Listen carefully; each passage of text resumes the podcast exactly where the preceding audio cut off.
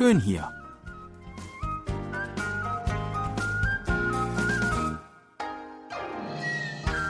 Ausflugstipps für Korea mit Jan Dirks.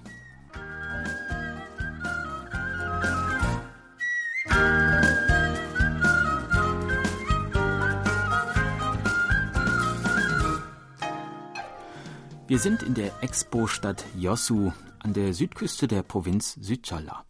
Letzte Woche haben wir schon einen nächtlichen Spaziergang durch die Gegend um den Hafen herum unternommen.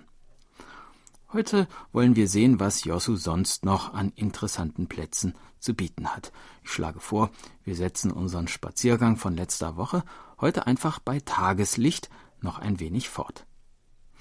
Gegenüber der Insel Tolsando, die wir letzte Woche besucht haben, liegt auf einem Hügel der Chasan Park mit einer 15 Meter hohen Statue des Generals Yi Sun-shin, der mit seinen Schildkrötenbooten den Japanern im 16. Jahrhundert eine schwere Niederlage zufügte und dafür heute noch in ganz Korea gefeiert wird. Von hier oben hat man einen schönen Blick auf das Meer und auf die kleine vorgelagerte Insel Odongdo.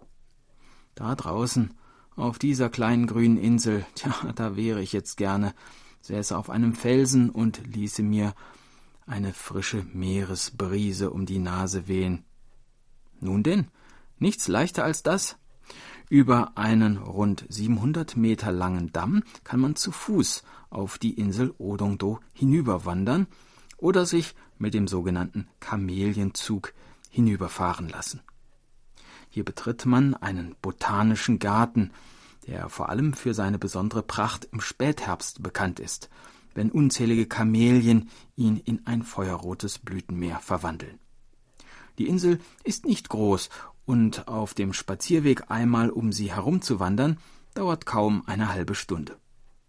Wer mag, kann auch auf den 25 Meter hohen Leuchtturm steigen um einen weiteren schönen Blick auf das Meer und auf die Stadt zu genießen.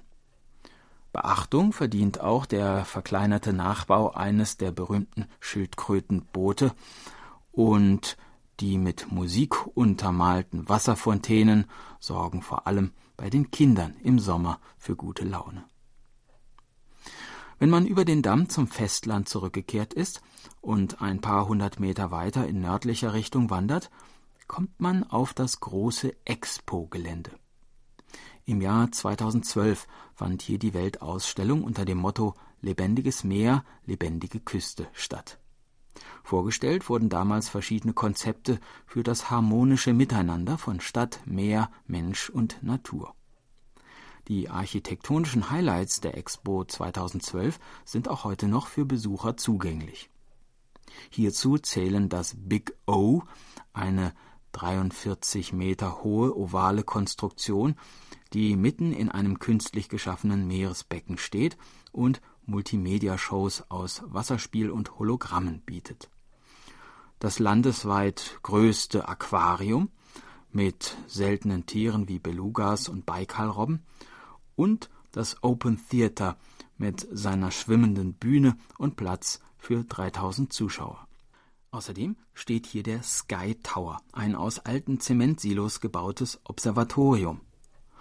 Am Sky Tower befindet sich auch eine gigantische Pfeifenorgel, die es als lauteste Pfeifenorgel der Welt im Jahr 2011 sogar ins Guinness Buch der Rekorde geschafft hat. Das Observatorium bietet einen Panoramablick auf den Meerespark und auf das tiefblaue Meer. Auf einer Anhöhe im Zentrum der Stadt liegt die Halle Jinnamguan. Sie ist Koreas Nationalschatz Nummer 304 und gleichzeitig die längste einstöckige Holzhalle Koreas. 75 Meter lang, 14 Meter hoch. Diese mächtige Halle mit ihren 68 beeindruckenden Säulen wurde 1598 erbaut und diente Admiral Isun-jin während des Imjin-Krieges als staatliches Gästehaus und Marineoberkommandozentrale, worüber man sich auch in einem unmittelbar angrenzenden Museum informieren kann. An diesem Ort wurden die großen Siege der koreanischen Marine geplant Und wie man es von einer Marine-Oberkommandozentrale erwarten würde, bietet die Halle einen hervorragenden Blick über den Hafen und auf das Meer. Auch der niederländische Seefahrer Hendrik Hamel, den es im 17. Jahrhundert nach Korea verschlug, lebte eine Zeit lang in diesem Gästehaus, allerdings weniger als Gast, sondern eher als Gefangener. Dass ihm von hier aus schließlich die Flucht nach Japan und dann in die Heimat gelang, haben wir ja letzte Woche bereits gehört.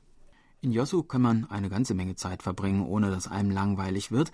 Wer diese Zeit mitbringt, dem sei beispielsweise über die bisher erwähnten Sehenswürdigkeiten hinaus auch die auf der Insel Tolsando atemberaubend schön auf einem Felsen über dem Meer gelegene buddhistische Einsiedelei Changyedam empfohlen, insbesondere zur Zeit des Sonnenauf- und Untergangs. Das war unser Ausflugstipp für heute. In einer Woche starten wir die nächste Tour und würden uns freuen, wenn Sie uns wieder begleiten. Tschüss und bis dann, sagt Jan Dirks.